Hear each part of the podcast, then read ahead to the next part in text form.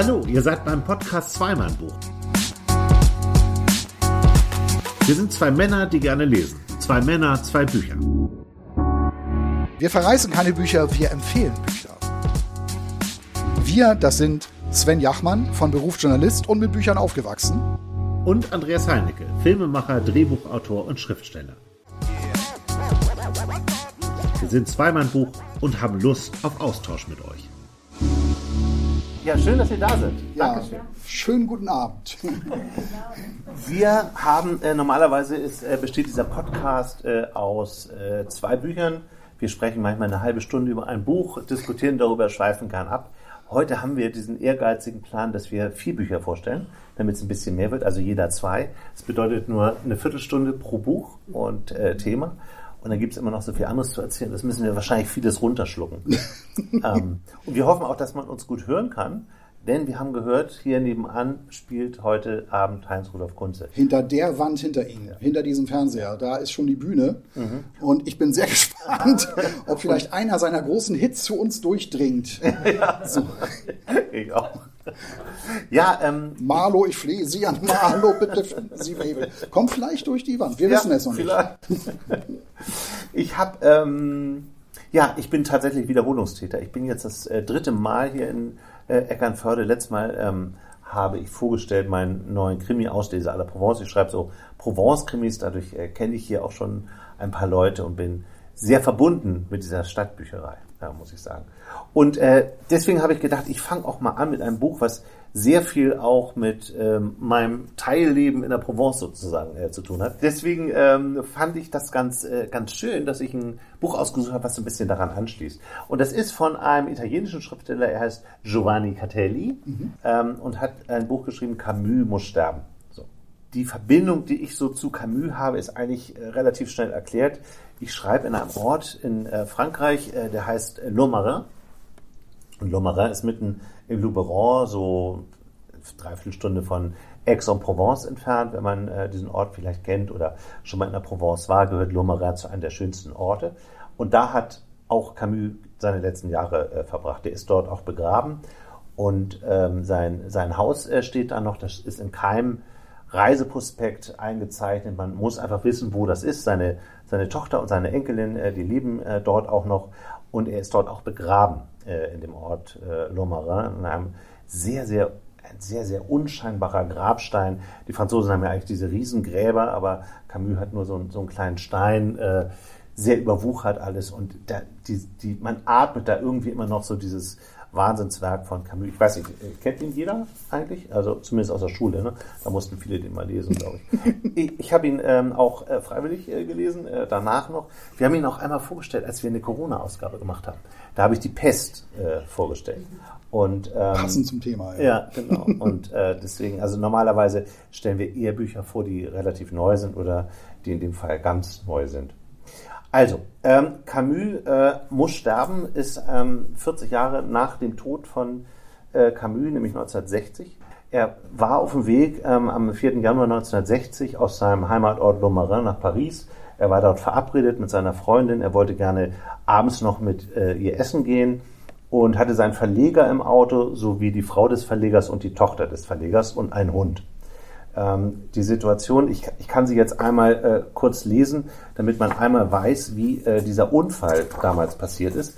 Und das gehört irgendwie, also das ist das, was man eigentlich, äh, was so überliefert wurde. Übrigens gibt es auch Fotos in dem, in dem Buch, wo äh, die Geschichte nochmal nacherzählt wird. Ich muss einmal die Brille wechseln. Ich war zu eitel für eine Gleitsichtbrille doch. Die Reisenden führten ihre Unterhaltung fort. Also die sind gerade unterwegs, die sind, äh, waren gerade noch essen ähm, und äh, sind jetzt alle vier wieder im Auto und wollen eigentlich diese letzte Etappe nach Paris fahren. Die Reisenden führten ihre Unterhaltung fort und Janie Gallimard, das ist die Ehefrau, war später überzeugt, dass die Fahrgeschwindigkeit nicht sehr hoch war. Auf einmal schien es ihr, als hätte ihr Ehemann Merde gesagt. Janine, die mit ihrer Tochter Anne und dem Hund Flock hinten saß, hörte keinen anderen Ausruf. Sie fühlte eine unvorhergesehene Kurve, einen wiederholten Richtungswechsel und hatte dann den Eindruck, als wäre etwas unter dem Auto zusammengebrochen. Anderen Autofahrern und einem Fahrer, der darauf wartete, sich in die Nationalstraße einzufädeln, zufolge fuhr der Wagen im Zickzack mitten auf den Fahrbahnen, bevor er mit einem Baum kollidierte, davon abprallte und gegen einen zweiten schlug, der 13 Meter entfernt war, wobei der Wagen vollständig zerstört wurde. Ein Zeuge in einem anderen Fahrzeug bestätigte, von dem Facel Vega mit 150 Stundenkilometern überholt worden zu sein. Er sagte, das Auto habe in einen Walzer getanzt und der Aufprall sei wie eine Explosion gewesen. Laut einer Version zeigte das Tacho 150 Stundenkilometer, laut einer anderen soll er jedoch auf Null zurückgegangen sein. Wie Lottmann berichtete, konnte sich nicht einmal, konnten sich nicht einmal die Experten jenen katastrophalen Unfall erklären auf einer geraden Straße, die neun Meter breit war und auf der kaum Verkehr herrschte. Die Fotos aus der Zeit, so Lottmann weiter, zeigten, dass der Asphalt auf 50 Metern aufgerissen war. Was verursachte diese Beschädigung des Asphalts und welches Teil des Autos konnte sie herbeiführen?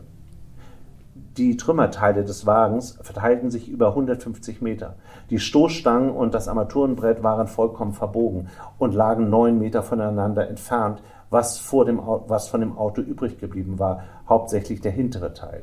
Der Kühlergrill lag auf der anderen Seite der Straße und ein einzelnes Rad befand sich auf der Fahrbahn.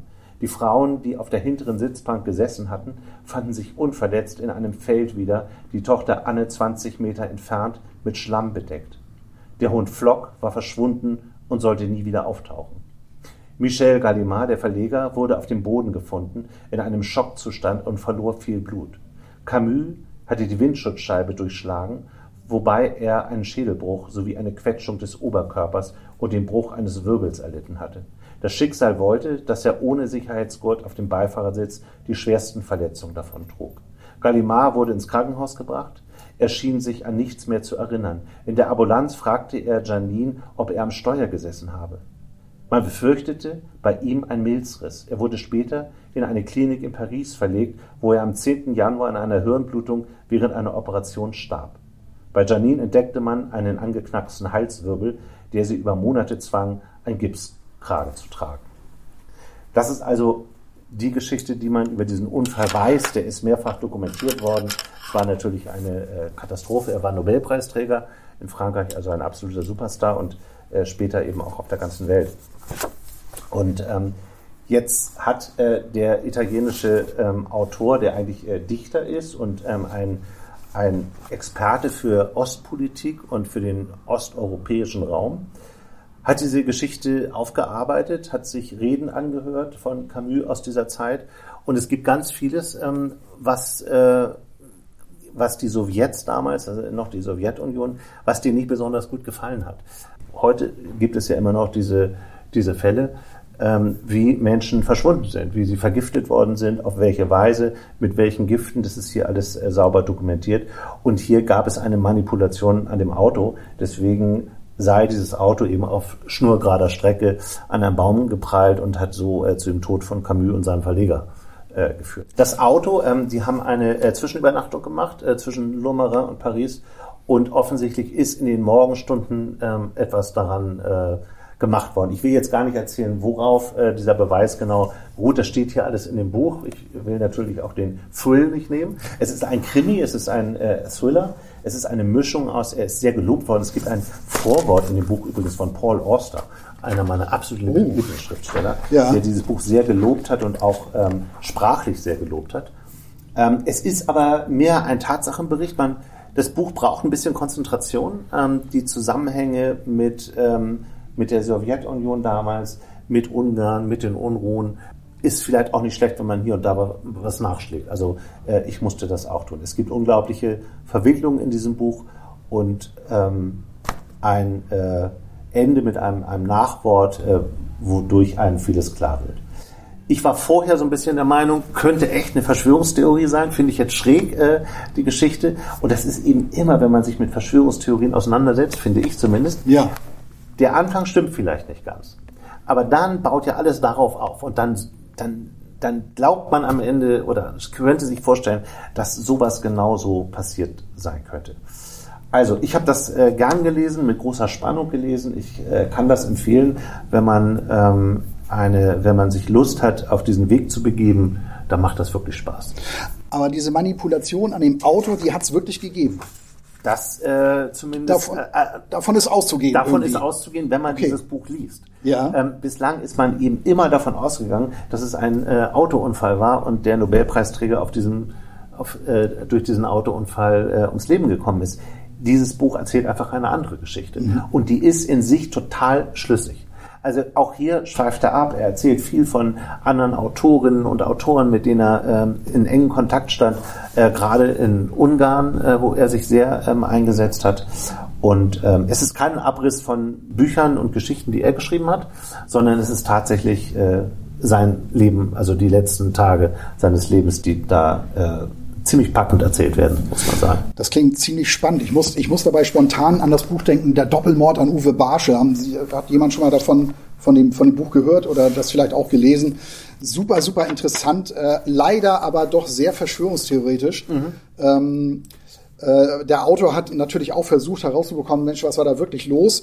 Und hat dann ähm, hat dann versucht, auch mehrere äh, Menschen zu befragen, die aus verschiedenen Bereichen so kommen. Und dem ist es angeblich so passiert, dass immer, wenn er diese Menschen treffen wollte, die entweder verschwunden sind oder teilweise sogar ermordet worden sind, mhm. ähm, damit da ja irgendwie nicht irgendwelche komischen Wahrheiten ans Licht kommen. Also das, das erinnert mich so ein bisschen, ja. bisschen daran, ja. weil da der Autor natürlich auch versucht hat, äh, da nochmal hinterzublicken, hinterzukommen, äh, war es jetzt Mord oder war es kein Mord? Mhm. Und ähm, äh, je länger das Buch wurde, umso seltsamer wurde auch die Geschichte eben halt mit den verschwundenen ja. Zeugen oder mit diesen Leuten, mit denen er noch mal, die er nochmal interviewen wollte dazu. Hast auch du, sehr, sehr, sehr spannend. Auch so Spaß, dich auf sowas einzulassen. Auch so ja, eigentlich schon, aber man muss doch schon ein bisschen aufpassen. Ne? Also mhm. äh, Verschwörungstheorien, das ist ja leider etwas, das ist ja sehr, sehr, sehr äh, umstritten, äh, zu Recht auch, weil es teilweise wirklich Blödsinn ist.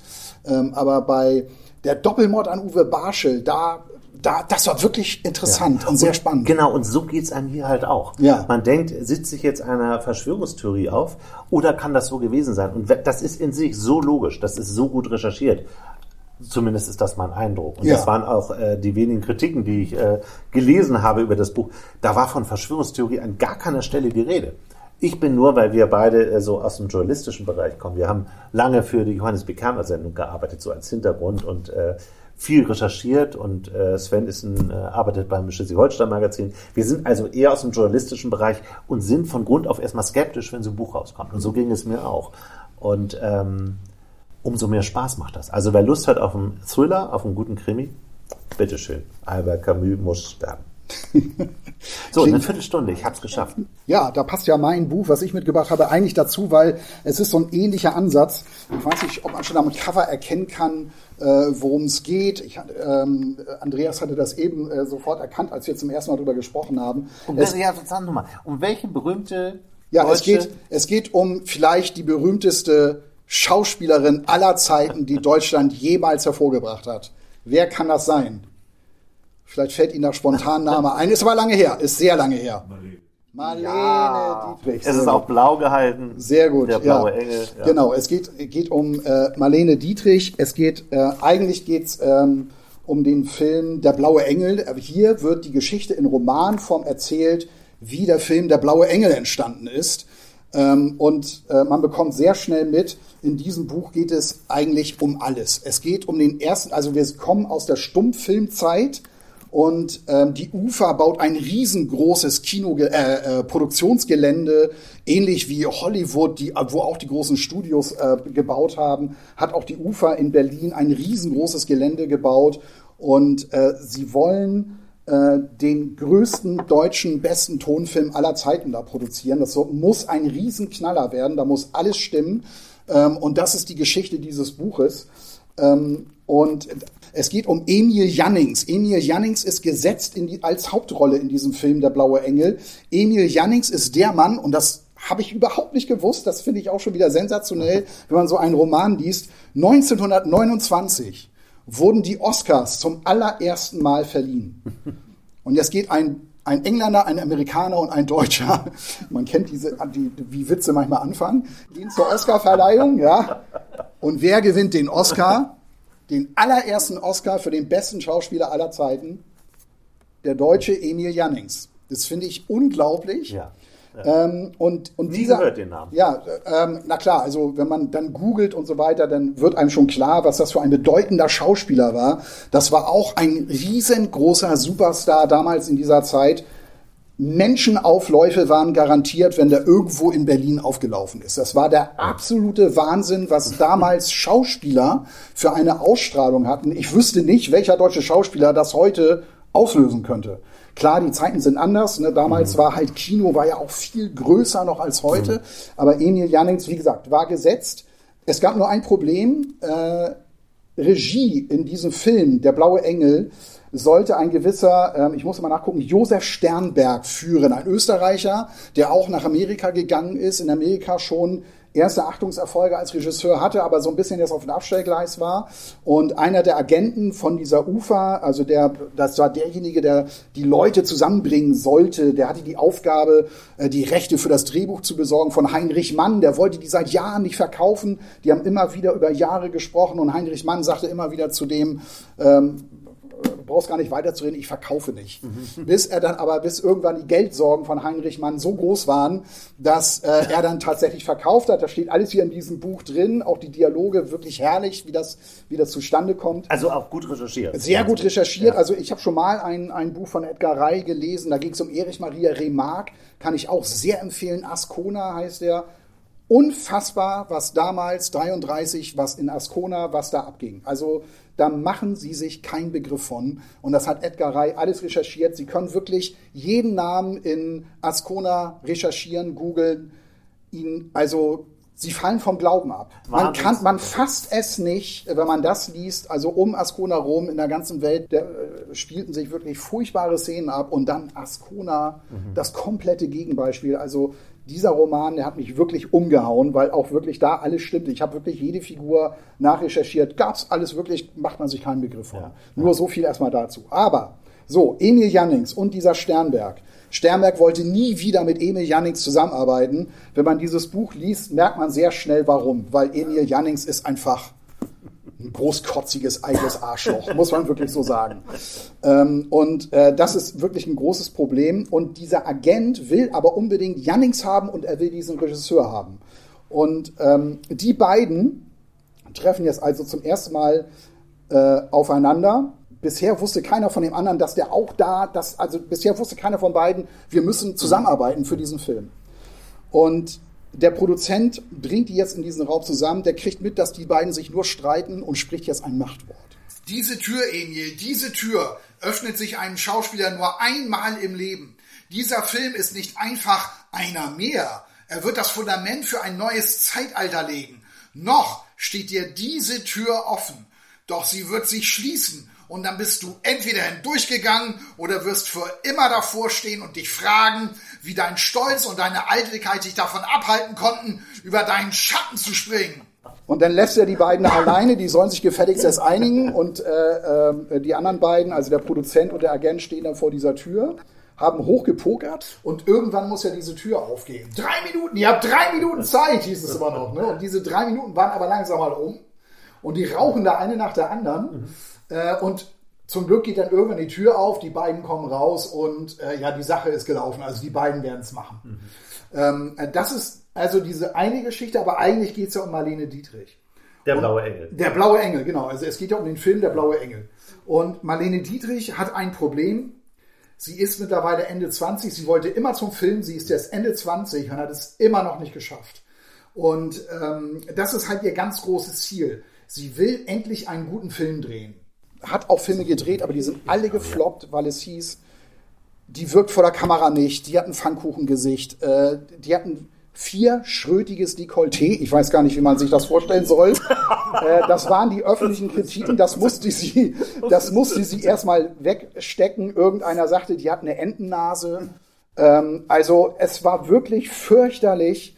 Ähm, aber sie war top auf der Bühne. Es war, sie war eine Erstens mal hatte sie ja diese langen Beine. Ich weiß gar nicht, ob das hier irgendjemand mal nachgemessen hat. Ich habe verzweifelt versucht, ob das, mal, ob das irgendeiner mal nachgemessen hat, weil das war ja sensationell, was die für Beine hatte offenbar. Und ihr wurde immer mitgegeben, Mädel, du hast so lange Beine, du musst ins Showbusiness. Äh, Mich hat übrigens, wenn ich mir zum Beispiel Madonna anschaue, das, das hat man, Madonna Die hat das, diese ja, die hat das Ja. so ein bisschen aufgenommen, so diesen Marlene Dietrich-Look auch. Und was ich auch sehr interessant fand, sie hatte einen Look, der wurde bei den Models so in den 2000ern wurde der auch kopiert. Ne? Äh, Bleiches Gesicht, Augen schwarz umrandet und die Haare wie zu einem stürmischen Unfall frisiert. so ist Marlene Dietrich also damals in Berlin äh, herumgelaufen und es wird dann auch, sie wird dann auch beschrieben als eine, ja, die ist schwer zu greifen. Es kann sein, dass sie sich Hals über Kopf in dich verliebt und immer bei dir bleibt. Es kann aber auch sein, dass sie dich zertritt wie eine Fliege. So. Also das ist ähm, eine, eine wahnsinnig äh, imponierende Frau gewesen, aufregende Frau natürlich, nicht nur wegen der langen Beine, sondern ja, das war einfach Also ihre eine, Lebensgeschichte wird auch in diesem Buch mit Ja, ja, klar. Oder, Also oder geht es ausschließlich um den äh, blauen Engel? Also Nein, es geht, es geht um ihre Lebensgeschichte, weil es geht ja darum, dass der blaue Engel, der, der wurde ja mit ihr besetzt. Es war lange Zeit offen, wer wird jetzt die Frau, wer, wer spielt die weibliche Hauptrolle in dem Film. Sie haben wahnsinnig viele Frauen ähm, äh, dafür gecastet, äh, unter anderem natürlich auch Marlene Dietrich. Ähm, und was Marlene Dietrich stark gemacht hat, das will ich jetzt mal eben äh, vorlesen, weil das ist, ähm, das ist eine Szene, da ist sie auf der Bühne und ähm, was ihr wahnsinnig geholfen hat und was ihr großes Glück war, das war ihre Schlagfertigkeit. Es war damals üblich, äh, wenn, wenn sie auf der Bühne stand, es gab immer irgendwie Zwischenrufer. Und das passiert ja auch. Also es geht jetzt äh, um eine Tanznummer, die da jetzt ansteht. Ähm, schneller kam es aus dem Publikum. Gelächter im Saal. Marlene machte, was sie in diesem Fall immer tat, wurde noch langsamer. Los, schneller! Sie drehte überlegen den Kopf Richtung Saal, blickte dahin, wo sie den Rufer verortete. Linkes Parkett, Mitte. Natürlich konnte sie ihn nicht ausmachen. Nach den ersten drei, vier Reihen verschmolzen das Publikum und der Raum zu einem dunklen, uferlosen Wesen. Doch sie hatte eine Ahnung, dass er einer der beiden Männer war, die vorhin neben dem Wagen gestanden hatten. Also sie wurde da vorher belästigt, bevor sie jetzt also über den Bühneneingang ins Theater ging.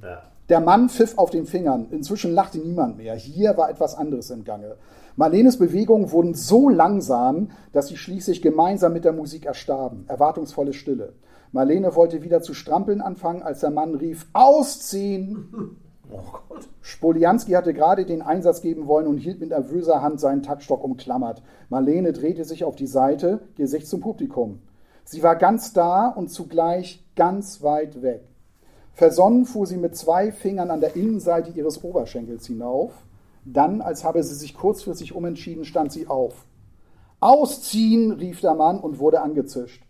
Marlene wartete, alle warteten. Auch die Revue-Girls fragten sich, was wohl als nächstes passierte. Jeder im Saal spürte, dass Marlene den vorgeschriebenen Pfad verlassen hatte. Dünnes Eis.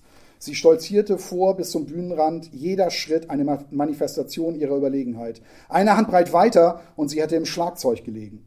Sie schob ihr Becken vor, Standbein, Spielbein, stemmte eine Hand in die Taille. Deine Mami hat angerufen, sagte sie gelangweilt. Du sollst nach Hause kommen, aber Dalli. Der Saal tobte. In der ersten Reihe rief ein Mann: Berliner Schnauze, Weltklasse Bene, das ist eine Kombi. Und ich möchte jetzt kurz nochmal äh, vorlesen, wie dieses Titelstück entstand. Das heißt, wie hieß das denn noch, das Titelstück? Ja, das kommt jetzt. Also so. wisst ihr vielleicht, wie das Titelstück? Wisst ihr, könnt, habt ihr eine Ahnung? Marlene Dietrich? Vor dem großen Tor, hinter Nee, so, nee, nee. Also Nee, vor dem, an dem Brunnen? Also es geht, es geht darum, es geht darum, nee, aber du wirst es gleich oder ihr werdet es gleich, gleich hören. Ähm, es geht darum, äh, die Musik sollte in diesem Film auch neue Maßstäbe setzen. Alles in diesem Film sollte neue Maßstäbe setzen. Ähm, und das sollte, sollte moderne Musik sein. Das sollte, das sollte richtig, das sollte einfach toll klingen. Ähm, ich musste dabei an Miami Vice auch denken, so auch so eine der Serien, wo ich immer so den Eindruck, ja, auch da äh, 80er sollte, Jahre. ja, genau, da sollte auch Musik, hat Musik auch eine unfassbar wichtige Rolle gespielt und so auch jetzt, jetzt beim allerersten großen deutschen Tonfilm auch. Und es wurde ein Komponist äh, engagiert, der wirklich tolle Sachen geschrieben hat. Ähm, der hatte nur ein Problem, sie hatten nur alle ein Problem, die Titelmelodie, die fehlte noch. Es fehlte ein richtiger Knaller. Und der ist so entstanden. Er spielt Marlene etwas vor und sagt zu ihr, ja, ich habe da was, ist eigentlich auch deine Tonlage, aber ich weiß nicht, was da, ich, mir fällt da kein Text für ein. spielt ihr das vor, Marlene summt die Melodie von Beginn an mit. Das war auf jeden Fall ein gutes Zeichen, wenn man ein Lied nach dem ersten Hören gleich mitsummte. Als Holländer, so heißt der Musiker, das Ende des Melodiebogens erreichte, sang Marlene auf die letzten absteigenden Töne rein gar nichts. Der Komponist blickte entschuldigend zu ihr auf. Unvermittelt sagte Pommer, der Produzent, ist doch nicht schlecht für den Anfang, gar nichts. Holländer zog nur die Schultern hoch. Komm, ermunterte, spiel's nochmal. Wir machen, wir machen da was draus. Aus gar nichts? Klar doch, diesmal summte sie nicht, sondern sang la la la la und am Ende rein gar nichts. Liebe muss da rein. Pommer schon wieder. Liebe, griff Marlene auf und sonst gar nichts. Holländer nahm Witterung auf. Nochmal. La la la la auf Liebe eingestellt. Übrigens, Grönemeyer macht seine Songs auch so, ne? Ja. Ja, ja, der klimpert auch so vor sich hin. Fällt mir gerade ein. Fällt mir gerade ein. Der klimpert immer so vor sich hin. Verbraucht.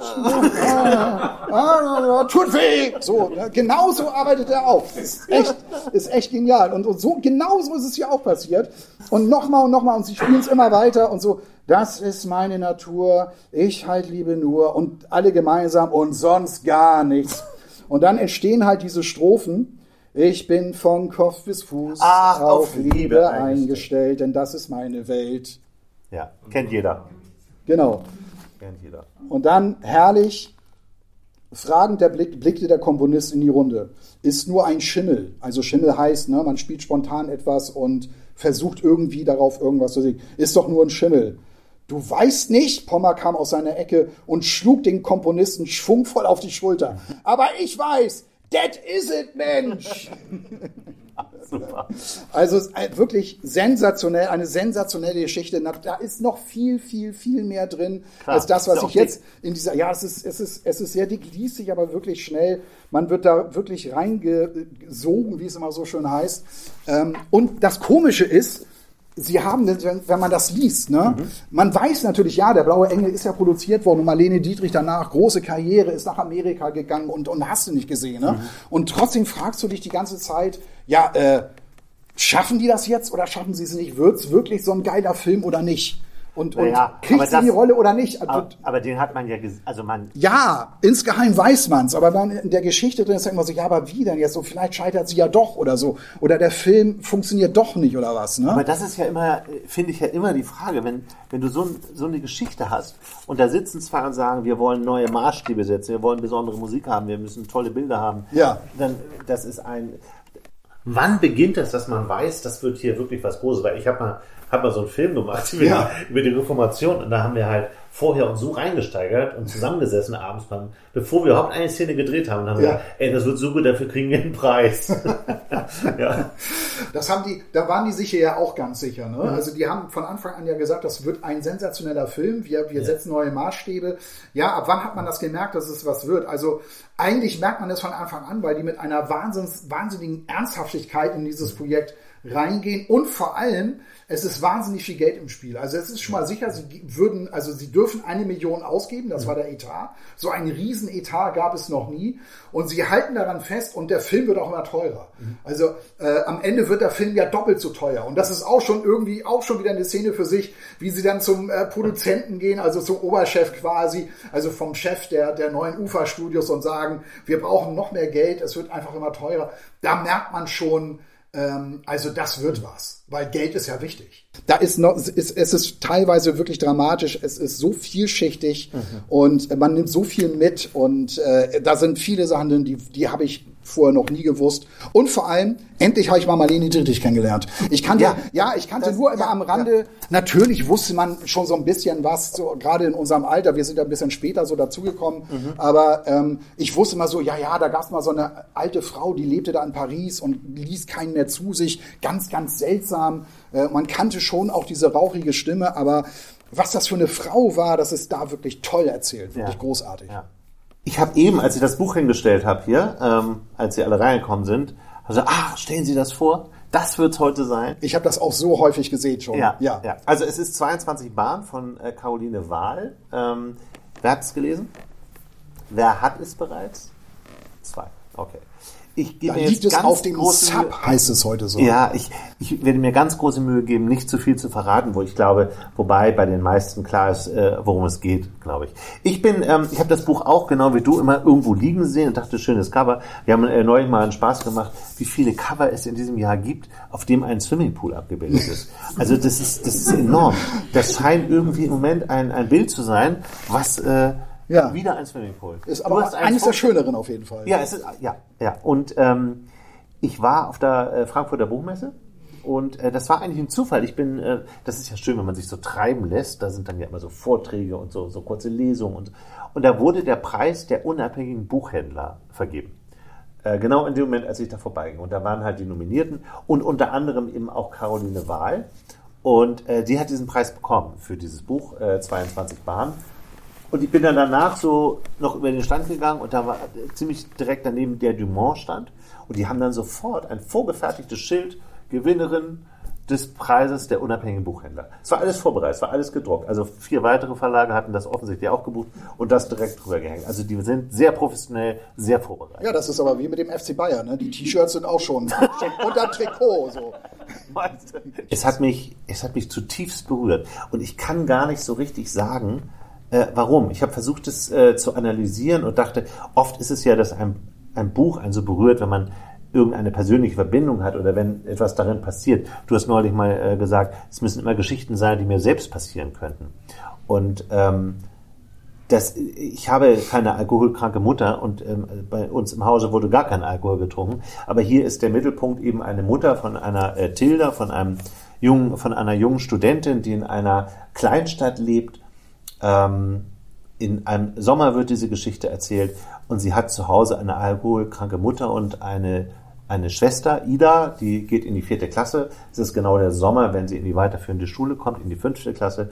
Und eigentlich, also sie, sie studiert Mathematik und eigentlich möchte sie gerne ein Leben haben wie eine Studentin. Ich meine, viele studieren auch wegen der Partys. Ja, unbeschwert, befreit Genau. und so. Und ich habe dann ähm, gedacht, ja, es ist auch, es ist auch diese Sprache. Also es ist eine wahnsinnig tolle Geschichte. Guck mal, hier ist so Fettsoße drauf. Ich habe das im Restaurant mitgebracht. Ähm, Wie kann man denn da Fettsoße Ja, weiß ich nicht. Das geht doch gar nicht. so eng und da musst du das da. Buch ja so gehalten haben. ich muss eine, eine kleine äh, Stelle vorlesen aus diesem Buch. Es gibt natürlich auch eine, eine Liebesgeschichte darin. Ich zeige ihn mal, das ist ganz am Anfang. Ich nehme ihn also nichts weg, wenn ich jetzt einen, einen kleinen Teil daraus lese. Ähm, es gibt einen äh, gewissen Viktor. Also vielleicht sollte man nochmal sagen, 22 Bahnen. Und weil sie Mathematikerin ist, würde sie nie darauf kommen, 20 Bahnen zu schwimmen. Aber das ist ihre Auszeit. Und damit wird eben auch gespielt, dass sie... Wie lang ist denn eine Bahn da? Das weiß ich nicht, das steht da nicht. Sind das nicht 50 Meter? Also ist 22 Bahnen gar nicht so schlecht eigentlich. Also sie, sie nutzt das für sich als Auszeit, quasi als Meditation. Das Ja, ist klar. einmal dieses Schwimmen, das ist das Untertauchen, die Geräusche sind plötzlich anders. Und all das äh, spielt halt eine Rolle. Und es ist eigentlich egal, wie der Tag war. Sie geht abends immer in dieses Freibad und äh, schwimmt. Und versucht Ida, also ihre, ihre Schwester, mitzunehmen. Die kommt auch ab und zu mit. Und sie lernt in diesem Schwimmbad Viktor kennen. Du merkst da, da ist irgendwas äh, zwischen den beiden. Und der schwimmt auch immer und der schwimmt auch dann 22 Bahnen. Sie ist dann oft fertig, setzt sich draußen hin und beobachtet ihn, wie der eben auch 22 Bahnen schwimmt. Also er ist langsamer als sie. Ich weiß nicht, ob, ob die zur gleichen Zeit. Das ist so. auch nicht relevant, ehrlich gesagt, Okay. wer schneller schwimmt. Es geht um das Schwimmen als Meditation. Ja. ja? Da hast du ganz andere Sachen im Kopf.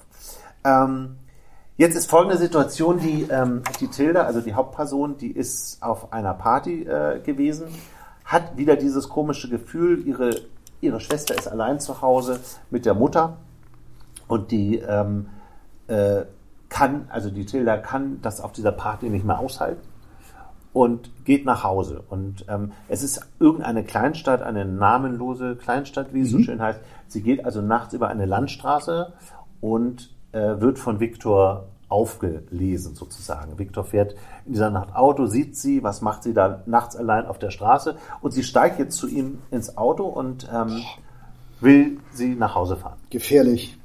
Ja, Eigentlich. Wo, fragte er, als wir in die Fröhlichstraße einfahren, und ich sage, das traurige, graue Wohnhaus am Ende der Straße. Er lächelt leicht und verlangsamt die Geschwindigkeit vor dem traurigen Haus. Ich scanne die Fenster und erschrecke. Wieso brennt in Idas Zimmer Licht? Panik schnürt mir den Hals zu. Ich öffne die Tür, während er noch fährt. Ich halt an. Viktor, alles gut? Ich antworte nicht, springe aus dem Auto, schließe die Haustür auf, schließe die Wohnungstür auf und klopfe zweimal schnell, kurze Pause, dreimal langsam. Idas Tür ist abgeschlossen. Ich? Ida, ich bin's, Tilda, Ida! Ich nehme sie fest in meine Arme, als sie die Tür in ihrem Tweety-Nachthemd aufschließt. Ich, was ist passiert? Sie antwortet nicht, ihr Gesicht ist blass und verängstigt, aber keine sichtbare Wunden. Ich, komm, wir setzen uns aufs Bett. Ich, hat sie dich geschlagen? Ich höre das heisere Nein fast nicht, so leise ist es. Sie schmiegt sich an mich und wir starren beide auf ihre Bilderwand gegenüber vom Bett. Man sieht alle Phasen, die sie durchlaufen hat. Ganz links das rosafarbene Schwein. Sie malt immer. Mit Buntstiften von Tieren fing sie an. Das Lustige an Idas Tieren ist, dass sie immer eine kleine Flosse am Rücken haben, egal ob Schwein oder Vogel. Ich durfte früher weder fragen, was es mit der Flosse auf sich hat, noch lachen. Wenn ich das Lachen nicht unterdrücken konnte, war Ida, ich, Ida beleidigt und redete mindestens drei Stunden lang nicht mehr mit mir. Nach den Tieren kamen Märchen. Mit Jackson Kreide malte sie alle Märchen, die ich ihr regelmäßig vorlesen musste, die sie mochte. Da ist Schneewittchen, die im Sarg liegt, um sie herum die sieben Zwerge und der Prinz, ein Apfelstück, das ihr aus dem Mund fällt. Daneben Rapunzel, die ihr langes Haar aus dem Fenster wirft, der Prinz, der daran hochklettert und Dornröschen, die die Augen öffnet, als der Prinz sie küsst. Erst jetzt fällt mir auf, dass sie immer den Moment der Erlösung festgehalten hat. Schön und traurig, denke ich. Nach den altbekannten Märchen verbildlichte sie unsere eigenen Märchen, und dann kamen die Fantasiewesen. Mit Wasserfarbe malte sie Elfen, Kobolde, Zwerge und Riesen. Die Phase hielt lange an und hat sogar mehrere Techniken durchlaufen. Noch heute malt sie manchmal grüne Wälder, inzwischen meistens mit Acryl, indem man, wenn man genau hinsieht, eine kleine Elfe oder einen Kobold zwischen den Baumkronen erspielen kann. Und zurzeit sind es die Kohlefabelwesen mit Menschengeschichten. Ich schaue die Ratte mit Insektenbeinen und Mamas Gesicht an und weiß nicht, ob ich die Wesen mag oder sie mir Angst machen. Wahrscheinlich beides. Irgendwann fängt Ida leise an zu reden. Ida, sie ist zu mir ins Zimmer gekommen und wollte mit mir Lasagne kochen. Schweigen. Ich wollte nicht. Sie war betrunken. Ich habe gesagt, dass ich keinen Hunger habe und dass ich malen will.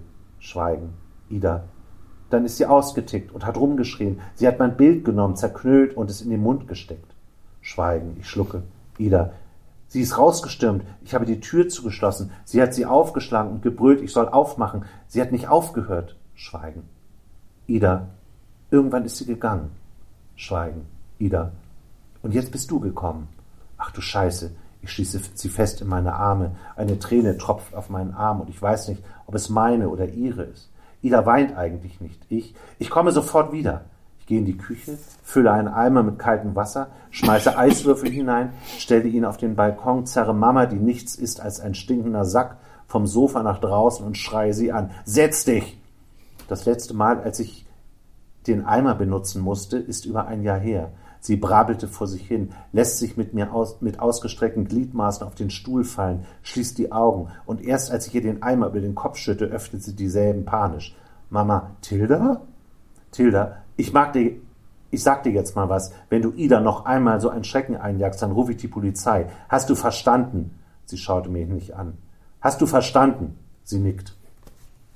Also diese, diese Szenen sind unfassbar ergreifend, wie ich finde.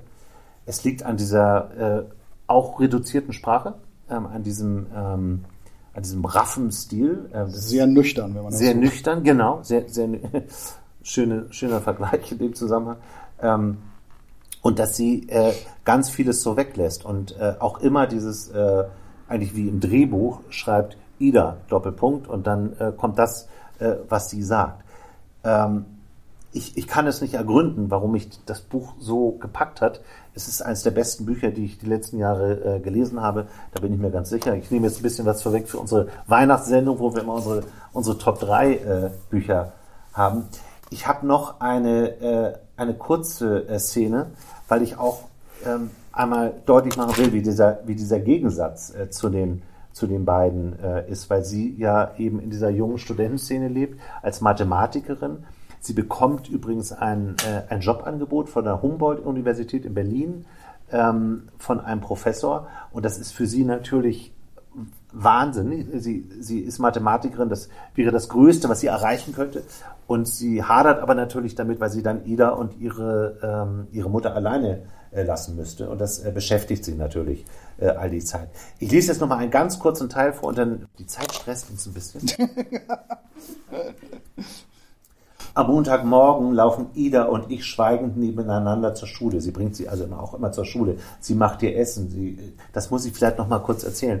Ähm, sie haben ähm, die die äh, Tilda hat eine Freundin, die heißt Marlene und sie war als Kind immer schon, weil ihre Mutter schon immer äh, alkoholkrank war, äh, immer zum Abendbrot da und hat es so genossen, dass es so ein Abendbrot gab, wo die Familie um Tisch saß und wo alles da war und wo sich jemand gekümmert hat. Und sie war so unsicher damit, dass sie der Mathilde immer alles nachgemacht hat, damit sie, damit sie nicht so auffällt, dass sie das alles äh, nicht hat. Also die äh, kümmert sich die ganze Zeit äh, um Ida, also sie bringt sie zur Schule, sie holt sie ab, sie wäscht ihre Sachen und sie macht auch ähm, das Abendbrot. Am Montagmorgen laufen Ida und ich schweigend nebeneinander zur Schule. Ida ist seit dem Zwischenfall besonders schweigsam. Samstag war sie den ganzen Tag in ihrem Zimmer, malte und machte Hausaufgaben. Normalerweise verbringen wir den Großteil der Wochenenden zusammen in der Küche. Zum Essen kam sie dann in die Küche, wobei sie nur einsilbige Antworten gab und sogar auf meine Frage, ob sie Lust auf Vanillepudding habe, lediglich mit den Schultern zuckte. Sie wollte am Samstag noch nicht einmal ins Schwimmbad, obwohl es regnete. Dann gehen sie aber besonders gerne hin. Ich bin auch noch, ich bin auch noch nicht hin. Eigentlich hatte ich vorgehabt, am Wochenende was mit Marlene zu unternehmen, aber ich blieb dann doch lieber zu Hause. Sorry, Mama ist ausgetickt. Ich bin dieses Wochenende raus, schrieb ich Marlene, die irritierenderweise verständnisvoll reagierte. Oh no, Hasi. Marlene, alles klar? Ist alles klar? Marlene, voll. Marlene, fahr heute oder morgen eh mit Kilian und Co. nach Berlin. Marlene, paar Tage. Ich mit Kilian und Co. und Finn? Marlene antwortete mit dem Affen-Emoji, der sich die Augen zuhält. Ich verstehe nicht, was alle mit diesem Affen-Emoji haben. Was bedeutet überhaupt ein Affe, der sich die Augen zuhält? Ich, viel Spaß. Marlene, danke, Hasi. Marlene, und deine Mom, gute Besserung. Marlene oder was man da auch immer sagt. Marlene, ich rufe dich mal an, demnächst, alright? Marlene und ich telefonieren nie. Aber trotzdem sagt sie immer, dass sie mich demnächst mal anruft. Ich schickte ihr das Affen-Emoji, das sich die Augen zuhält. Marlene schickte mir so Herz-Emojis und damit war die Konversation auch schon beendet. Als Ida am Sonntagmorgen endlich wieder mit ihrem Snoopy-Rucksack und den Malsachen in die Küche tapste und sich schweigend zu mir an den Tisch setzte, wo ich an einem Übungszettel saß, lächelten wir uns zaghaft an. Sie war immer noch schweigsam, aber abends fragte sie zumindest, was eigentlich mit dem versprochenen Vanillepudding sei. Ähm, ich könnte jetzt noch eine halbe Stunde, wie wir es normalerweise machen, äh, über dieses Buch weiter äh, schwärmen. Mich hat das vollkommen fasziniert. Ähm, es pass die, die gute Mischung ist, es ist wahnsinnig gut geschrieben. Die Geschichte ist unheimlich berührend. Ähm, es ist eine Liebesgeschichte ähm, auch mit drin, mit dem, äh, mit dem Viktor. Und ich werde jetzt einfach, damit Sie Ihren Spaß noch haben beim Lesen dieses Buchs, gar nicht viel mehr sagen. Ich kann Ihnen nur sagen, Sie haben Sie, Sie können sich glücklich schätzen, dass Sie das Buch noch nicht gelesen haben und sowas Tolles noch vor sich haben. Ja, ähm, kann, ich mir, kann ich mir gut vorstellen, dass man, weil das ist für mich so ein klassisches, klassisches Beispiel dafür, ne, wenn man äh, das jetzt verfolgt, ähm, äh, ja, kommt sie irgendwie davon los, kommt sie irgendwann ja. endlich dazu, ihr eigenes Leben zu führen und wenn ja, wie, wie gelingt das? Wie, wie, wie schafft mhm. sie das? Mhm. Ein Coming-of-Age-Roman, ein klassischer eigentlich. Ja, ähm, ja, mein zweites Buch ist ganz anders als das vorherige. Äh, es ist von Yishai Sarid und heißt Schwachstellen. Mal eine Frage vorab. Wer von Ihnen klebt seine Laptop-Kamera ab? Macht das, macht das jemand? Macht das jemand? Ich sehe das immer mal wieder. Aber bei den jungen Leuten vor allem. Ja. Das machen die jungen Leute und wir eben nicht. Ja, also ich nicht. Aber von Ihnen wahrscheinlich auch keiner. Ähm, ich habe das deshalb gefragt, weil ähm, ja, das ist ein Riesenthema äh, natürlich in diesem Buch. Und äh, es geht um Sif.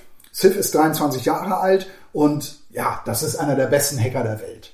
Er war fünf Jahre beim äh, israelischen Militär ähm, und ist einer, äh, weil er eben diesen Job eines Hackers hat, weil er eben halt einen Beruf hat, der viel Geheimhaltung erfordert, ist, ist er selber auch so ein verschwiegener Typ und das ist halt einer, an den kommen sie nicht ran. Das ist, das ist eben seine Schwachstelle. Also der Titel ist natürlich doppeldeutig. Es handelt zum einen natürlich davon, dass äh, es geht um Abhörsysteme, die er betreut, äh, vorwiegend für Diktatoren. Ähm, und es geht natürlich aber auch um Schwachstellen bei ihm und bei den Menschen, die, äh, die hier in diesem Roman äh, auftauchen. Er hat überhaupt keine äh, soziale Kompetenz. Ähm, äh, und er sagt auch selber von sich, ne, ständig vernachlässigte ich diese Dinge, arbeite stattdessen wie eine Maschine. Deshalb sahen die Menschen mich auch komisch an. Irgendwo in dem Buch äh, taucht auch der Satz auf, äh, Frauen spüren das sofort, wenn sie einem Mann gegenüber sitzen, der nicht von sich erzählen will irgendwie. Mhm. Und ähm, das ist natürlich auch sein Thema und das ist auch sein, äh, eigentlich sein großes Problem. Äh, er aber hat sich halt darauf spezialisiert, Schwachstellen in Systemen zu finden, im Handy zu finden, in, äh, in äh, Unternehmen zu finden. Er ist jemand, der kann tatsächlich, der, der steuert ihr Handy an, äh, äh, der kann durch ihre Kamera gucken, hört, was sie sagen und äh, kann auch ihren Chatverlauf, das kann der alles lesen, äh, weil er eben halt einer der besten Hacker ist überhaupt. Und er arbeitet auch für eine sprechende Firma, weil er braucht Geld. Er will von zu Hause weg, weil zu Hause ist schwierig mit seinen Eltern. Seine Schwester ist drogenabhängig. Das hat auch einen ganz bestimmten Grund. Wird er später im Buch erklärt. Deshalb weiß ich nicht, ob ich das jetzt schon erzählen soll. Ist auf jeden Fall auch eine hammerharte Geschichte. Und äh, er sagt zum Beispiel auch, ich war Lichtjahre entfernt von meinen Mitmenschen, klebte aber wie, wie ein Blutekel an ihnen und kam nicht los. Ähm, in seiner Hackergruppe, die er regelmäßig besucht, ähm, weil er eben halt da auch sehr viel Inspiration herkommt. Also die treffen sich halt rein virtuell, keiner weiß den Klarnamen von dem anderen, das findet alles virtuell statt, aber ähm, das gehört halt mit zu ihm. Und eine, eine, äh, ein, ein Mitglied dieser Gruppe, eine Frau, sagt äh, an einer Stelle, alles, alle Handys hacken, alles offenlegen, dann wären alle zwischenmenschlichen Probleme gelöst. Ja, ich finde, das ist ein ganz interessanter Satz eigentlich. Ähm, auf jeden Fall äh, heuert Ziff bei dieser äh, Firma an. Ähm, er macht es auch deshalb, erstens mal natürlich, das Gehalt ist sehr attraktiv und äh, das zweite ist, ihm wird auch versprochen, er kommt rum in der Welt, er wird viel reisen und das gefällt ihm. Und das Buch beginnt auch ähm, in Südamerika, äh, wo sie genauso eine Software installieren für jemanden, ja, damit er äh, seine Gegner im Zaum halten kann, damit er sie überwachen kann und darf, genau dafür ist diese Software da und dafür haben sie in äh, Südamerika gearbeitet. Natürlich ist das so ein bisschen dystopisch auch, aber auf der anderen Seite, man kann sich das so ein bisschen vorstellen. Es gibt auch eine Geschichte, da muss er, er war ja beim Militär und wird nochmal zu einer, zu einem Reservedienst eingezogen für ein paar Tage. Und da ist er also dabei, wie ähm, das, das äh, Militär in einer Geheimaktion einen äh, Iraner umbringt.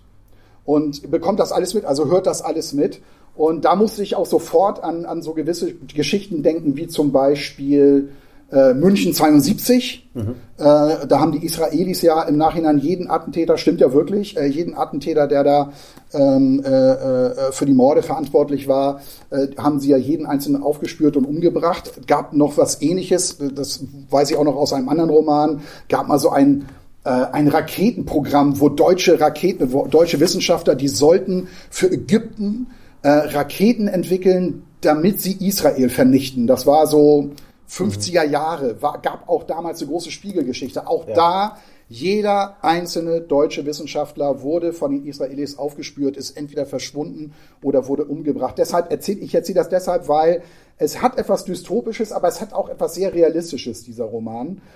Und ähm, es gibt auch so eine Szene, da ist er dann äh, äh, reist er nach Europa, auch in eine Diktatur und da soll er auch den, den Generälen irgendwie helfen. Erstes Mal Feinde, die da irgendwie was planen, am Handy auszuspähen, äh, die kommen alle ins Gefängnis. Und so langsam fängt man auch an, diesen Protagonisten auch nicht mehr zu mögen, so richtig wirklich. Weil erstens mal, das ist kein Held. Äh, und er sagt auch an einer Stelle, ich mache hier nur meine brillante Arbeit. Äh, und ähm, es ist mir eigentlich egal, ich bin nicht schuld daran, wenn die Menschen, die jetzt gerade durch meine Hilfe hier festgenommen wurden, äh, die werden da in Käfige gesteckt, das ist dann alles hier so beschrieben, äh, weil ich mache hier nur meine Arbeit ähm, und äh, mehr, mehr nicht. Und das ist, da fragt man sich dann schon, Alter, was bist du denn für ein Typ eigentlich so? ähm, Und er hat eine Schwachstelle und das, das, das äh, muss ich jetzt unbedingt erzählen. Er hat sich total verliebt in eine Iris, eine wahnsinnig schöne Frau, wie er findet. Äh, die arbeitet auch in dieser Firma. Und das ist wirklich seine Schwachstelle.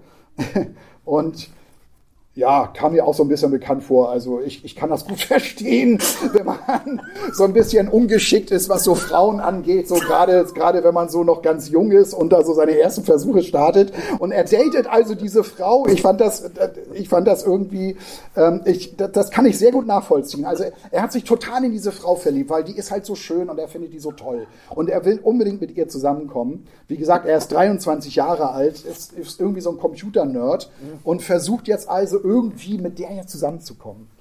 Ähm, und er hat jetzt äh, mit viel Aufwand äh, ein, äh, hat sie jetzt durch sein Viertel geführt und ihr Cafés gezeigt und äh, immer nur erzählt so ähm, und hat ihr so die ganz geheimen Ecken so und dachte so, damit würde er auf jeden Fall punkten irgendwie so. Ähm, ich suchte Wärme in ihren Augen, aber zwischen uns lagen Milliarden eisiger Lichtjahre. Es war ein fantastischer Rundgang, danke, sagte sie, als wir ausgetrunken hatten und schlang ihre Stofftasche zum Gehen über die Schulter. Ich schaltete auf den Notfallplan um, wollte nicht so schnell Abschied nehmen und schlug vor, ins Museum zu gehen. Heute Abend sei dort bis spät offen wegen der angesagten Ausstellung dieser chinesischen Künstlerin. Ich hätte gelesen, es sei herrlich und was Besonderes. Iris sagte, sie habe die Ausstellung schon vor Jahren in Paris gesehen, als ihre Mutter dort Kulturattaché war. Und sie sei tatsächlich großartig. Ja, dann gehen wir vielleicht ins Kino, sagte ich, oder ins Theater, wie du möchtest. Aber sie war schon in ihre Handynachrichten vertieft und tippte etwas. Ich begriff, dass unser Zusammensein beendet war. Und sie blickte auf und erwiderte mit verbindlichem Lächeln, ja, ein andern Mal, warum nicht? Und ihre Höflichkeit fiel wie ein schwacher Lichtstrahl in die Grube meiner Verzweiflung. Und das ist, das ist so, das ist so richtig so, ja, ich gebe zu, ich kann das so ein bisschen nachvollziehen, ja. Ich hatte auch schon so Dates, wo ich auch eine Frau so toll fand, deshalb äh, kam ich da so ganz gut mit. Und dann auch, ne, die, die Nummer dann, äh, er schickt ihr dann SMS und ähm, will so den Kontakt halten und denkt so, ja, ich muss irgendwie dranbleiben, ich muss sie erobern und so. Ähm, und das geht alles, geht alles total in die Hose. Und ich kenne das auch so gut. Ne? Ich habe dann auch mit einem Freund immer so Kontakt, ja, ich habe ihr es geschrieben und einer unserer Standardsätze war dann immer, wieso kommt da nichts? Und das ist halt seine Schwachstelle. Er merkt nicht, wann es gut ist. Das, Ach so, okay. Und es gibt nachher im Buch noch eine mega peinliche Szene. Und da, also das ist wirklich ganz furchtbar. Da sieht er auch eine Frau äh, mit einem Hund am Strand so langlaufen und denkt und, und sieht sie dann so und denkt so, oh wow und fängt dann an, diese Frau zu verfolgen und läuft dann da so hinterher und dann, und dann irgendwann denkt er so, oh scheiße, gleich ist die Gelegenheit vorbei. Allein schon Gelegenheit, die hat ihn noch gar nicht gesehen. Also die weiß gar nicht, dass da irgend so ein Vogel hinter ihr herläuft, ja. Und, und dann irgendwann ist er so hinter ihr. Er ist dann auch noch hinter ihr Verzeihung, hörte ich eine schrille Stimme sagen, also seine eigene Stimme. Verzeihung! Ich glaube, ich könnte dir helfen. Wobei? Und sie natürlich, Alter, was willst du denn so ungefähr? Denkt natürlich, das ist irgendwie ein völlig durchgeknallter Typ und rennt dann auch weg. Mhm. Und er hat es einfach total verkackt. So, ne? Also da, daran sieht man irgendwie, was das für ein Typ ist. Aber dann ist es ja so, hat das ja so zwei Ebenen. Also ja, man ja, lernt genau. ja diesen Typen kennen als genialen Hacker. Also man, man lernt wahrscheinlich Richtig. auch viel über Abhörtechniken oder was du gesagt hast mit Richtig, genau. Aber, und auf der zweiten Ebene lernt man ihn aber auch als Menschen kennen. Ja. Mit all seinen Schwächen, die Sie gerade aufgeführt mit, mit seiner Schwachstelle. Übrigens, Schwachstelle. Finde ich übrigens wichtig bei solchen Büchern. Ja, dass man, dass man auch die Figur äh, irgendwie so, so erfassen kann. Ich habe oft schon Bücher weggelegt, weil, weil ich irgendwie gar keine Beziehung so zu diesem Menschen aufbauen konnte. Nur, was der alles Tolles kann. Und der kann ja scheinbar auch noch einiges. Ja. Und das finde ich, glaube ich, ist das angenehmer an dem Buch. Genie und Wahnsinn liegen hier nacheinander. Aber ich, ich habe ein bisschen mit mir gerungen, ob ich das erzählen soll, weil ihr, ihr merkt ja schon, also ich kann mich, auf der einen Seite kann ich mich ganz ein bisschen in ihn reinversetzen, weil ich das so ein bisschen kenne.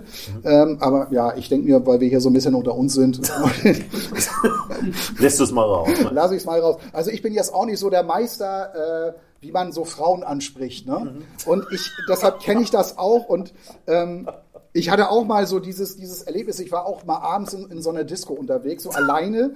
Ähm, Alleine. alleine, ja, weil es kam irgendwie keiner mit und so. Und ich wollte aber unbedingt hin.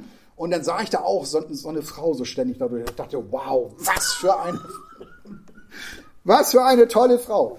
Und ich, äh, äh, ich äh, hab, also, ich dachte auch so, man setzt sich ja da auch selber so unter Druck, ne? Also man denkt so, wenn ich die jetzt nicht anspreche, dann nimmt mein Schicksal eine andere Wendung und das darf nicht passieren. Und, und dann gibt's natürlich auch den Fall, die einen sind dann völlig furchtlos und machen dann einfach und die anderen die, die spinnen sich katastrophalste Szenarien aus. Ja, wenn ich da jetzt hingehe, wenn ich jetzt irgendwie sie anspreche, dann ist das ist doch nur peinlich und so. Man verkrampft dann natürlich auch total. Und ich war aber davon jetzt äh, äh, geleitet, nein, ich muss es tun. Und dann stand sie da irgendwann mit ihren Freundinnen auch noch zusammen. Und die hat mich auch nie gesehen, ja. Und ich bin dann dahin mitten in dieser Traube von ihren Freundinnen und sie stand so vor mir und ich sagte dann irgendwie so, du bist die schönste Frau, die ich je gesehen habe, das wollte ich dir mal unbedingt sagen. Und sie guckt mich so von oben nach unten so an. Aha. Ja, äh, Entschuldigung, ich gehe dann mal wieder. Und deshalb konnte ich das also, also ich hätte jetzt nie verfolgt oder so, aber naja. Das freut mich zu hören, ehrlich gesagt. Aber ne, alle Fehler gemacht, die man nur machen kann. Ja. Also wenn man sich zumindest mal vorher angelächelt oder angeguckt hätte, ja. Aber man geht einfach hin. Aber man geht einfach hin. Ja, so doof muss man erstmal sein. Auf jeden Fall, ja genau. Also das, das, ist, das ist halt ein Typ, warum macht er das? Ja, er will seiner Schwester helfen, er muss seiner Familie helfen, deshalb macht er diesen dreckigen Job. Ähm, ähm, und es ist, das sage ich mal vorweg, es ist kein Happy End Buch. Ähm, aber es ist etwas für Menschen, die ja, die, die auch so eine gewisse Atmosphäre lieben, die Bücher, die Geschichten ausstrahlen.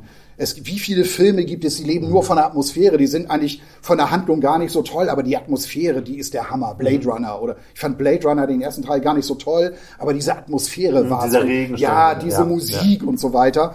Ähm, und das ist hier, das ist irgendwie auch so ein Fall. Also klar, der Typ hat viele Facetten, ähm, der kann eine Menge, der hat so ein Motiv, seine Schwester äh, drogenabhängig. Ähm, und er- will, er will natürlich das alles irgendwie retten, indem er viel Geld verdient, indem er seiner Schwester irgendwie helfen will, ähm, auch seiner Familie. Das ist so sein Motiv, deshalb macht er das. Aber auf der anderen Seite sorgt er natürlich dafür, ähm, ja, dass Menschen abgehört werden und die müssen härteste Konsequenzen ertragen. Und seine einzige Haltung dazu ist, ja, wieso? Ich bin doch hier nur so ein kleines Rädchen. Ich mache doch nur meinen Job und den brillant. Das ist die Geschichte Schwachstellen.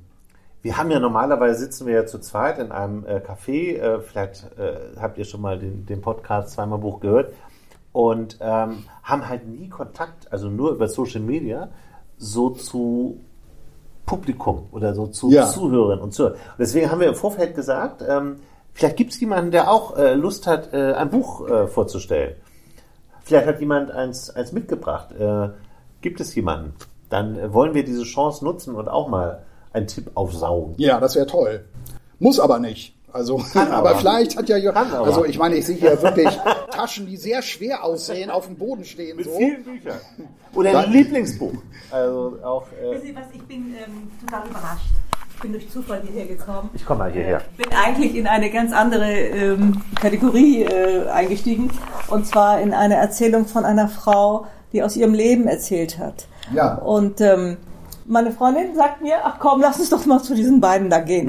ja? Und äh, nun bin ich hier. Ich bin total, äh, ja, ich bin wirklich erfreut, äh, schön. wie sie die Bücher vorstellen und ähm, dass sie auch sagen, ja, äh, das ist gut oder das ist nicht so gut daran. Und äh, ihr, ihr eigenes Engagement kommt, finde ich, auch sehr gut rüber. Oh, wie schön, danke. Äh, Hat sich ja gelohnt, dass ich das Mikro mitgenommen habe. So haben wir es auch im Podcast. Wissen Sie, ähm, ich, ähm, ich lese ähm, im Augenblick ein, ich lese mehrere Bücher immer parallel und ähm, im Augenblick lese ich ein Buch von Shashi Tharoor. Das ist ein indischer Kongressabgeordneter und er äh, schreibt, ähm, ja, im Grunde er blättert auf, wie es zu dieser Hindutva äh, Geschichte, die wir in Indien im Augenblick haben und die so fürchterlich bedrohlich ist ähm, für das Land, wie ich finde. Ja, und wahrscheinlich auch wieder bei der nächsten Wahl natürlich alle Stimmen bekommen wird. Ähm, ja, ich bin in den letzten zwölf Monaten dreimal in Indien gewesen und ich kann gar nicht anders, als diese Bücher, die eben jetzt so aktuell sind, auch zu lesen. Und ähm, ich weiß nicht, ob es ins Deutsche übersetzt worden ist, aber Sie ähm, lesen das dann auf. ja, natürlich. Ich bin- Englischlehrerin Ah, gewesen. ach, Englisch. Da sollte Okay. man also ein bisschen noch auf Englisch können, auch wenn man nicht mehr im Beruf ist. Und ähm, ja, äh, ich kann nur sagen, Empfehlung, eigentlich ähm, Bücher auch ja, von aus einem anderen äh, Kontext mal zu lesen oder die, aus, die etwas anderes beschreiben, aber was uns letztlich dann auch doch politisch in irgendeiner Weise berührt. Das ist ja gar nicht so fremd für uns oder nicht so fern von uns. Und auch wir haben ja eine so eine nationale Geschichte hinter uns und man muss ja richtig Angst haben, dass das wieder kommt. Ja, wir sind kurz davor. Äh, also und da mal in ein anderes Land reinzugucken und wie, wie ist es da entstanden äh, und wie war der Vorlauf. Ich finde es sehr interessant. Nur das nur als äh, ja, danke, danke schön. Also, Völlig das Anregung. Buch genau? Wie bitte? Auf Englisch. Why, I, why I'm a Hindu. Ah, okay. Why I'm a Hindu. okay. Ja. Danke für das Kompliment und für den tollen Tipp. Ja. Dankeschön. Gibt es noch jemanden, der ein Buch vorstellen möchte? Ja, möchtest du? zwei mitgebracht tatsächlich, weil ich nicht Warte, dann äh, würde ich aber auch, damit wir es auch äh, hören können. Wir haben heute auf ein Mikro verzichtet, weil das, äh, glaube ich, so alles gut zu hören ist. Dann, Also ich würde jetzt nicht beide vorstellen. Sie sollten Okay. sich halt entscheiden. Das kann man nicht mehr kaufen. Das kann man noch kaufen. aber man kann es hier leihen. Äh, leider nicht. Ich glaube, so. wir haben Helga Flatland nicht. Und dieses, ähm, also es sind zwei norwegische Bücher, zwei norwegische Autoren, beziehungsweise eine Autorin und ein, ein Autor. Sie gibt's beide auf Deutsch, das aber nur noch antiquarisch und das ist jetzt irgendwie zwei oder drei Jahre alt. Ähm, die haben mich in unterschiedlichen Phasen meines Lebens begleitet und ich konnte mich einfach nicht entscheiden heute früh.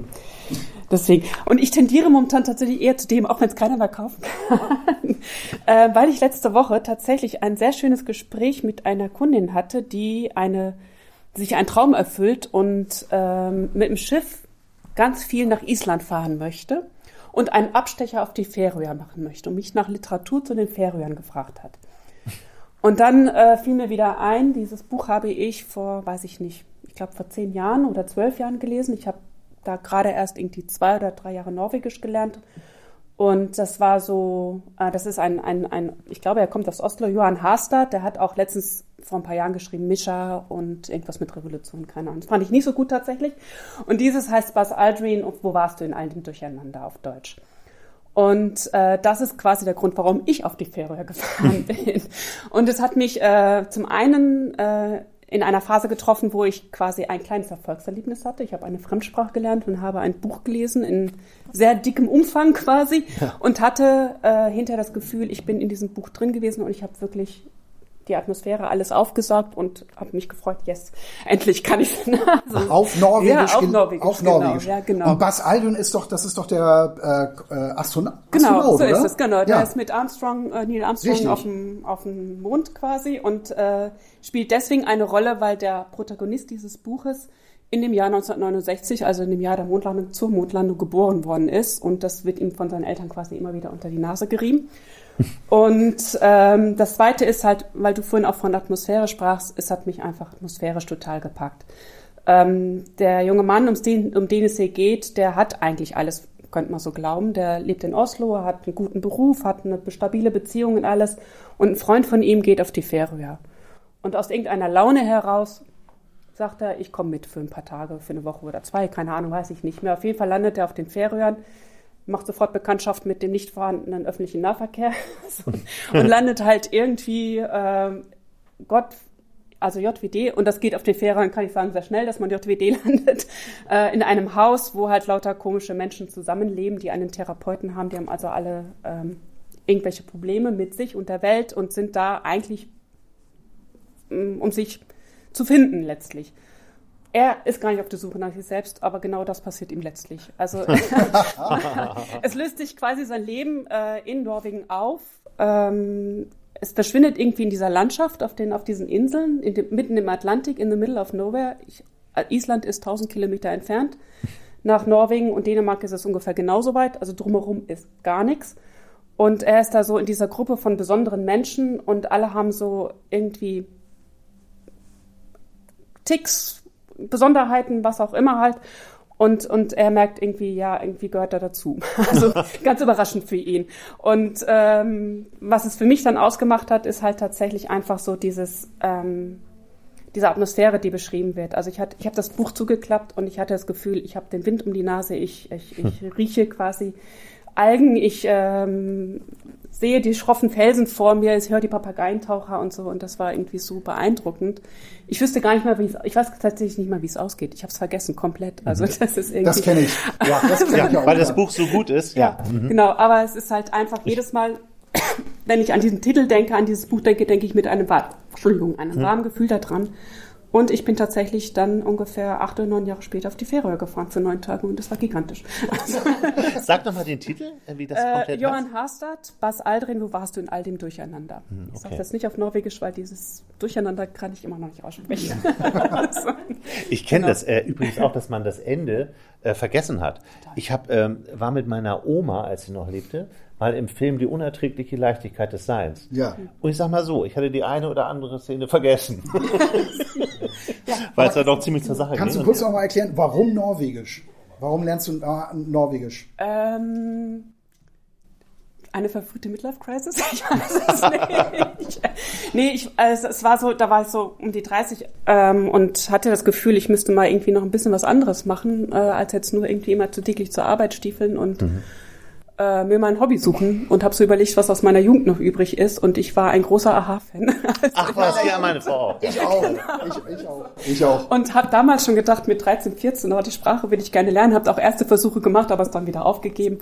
Und dann habe ich gedacht, oh, jetzt probier es einfach nochmal. Und bin beigeblieben. Ich mache das jetzt seit 14 Jahren und es hört nicht auf. Toll, toll. Super. Ja, so ist es. Genau. Vielen, vielen Dank. Vielen Dank. Ja, äh, ich, ich glaube, äh, das war's für heute, oder? Mit unseren. Ja, die Zeit ist ja im Fluge vergangen. Das ist ja Wahnsinn. Wir hören jetzt auch ganz leise Hans-Rudolf Kunze. Ich habe ihn eben, ich habe jetzt so ein ganz bisschen gehört. Ja, aber tatsächlich, ne, es kommt kaum durch die Wand Ja, aber durch. schön, dass Sie trotzdem bei uns waren. Also Ja. das, das ehrt mich ja. Äh, und uns. Hat Und Spaß gemacht. Hoffentlich bald mal wieder. Vielen, vielen Dank. Ja.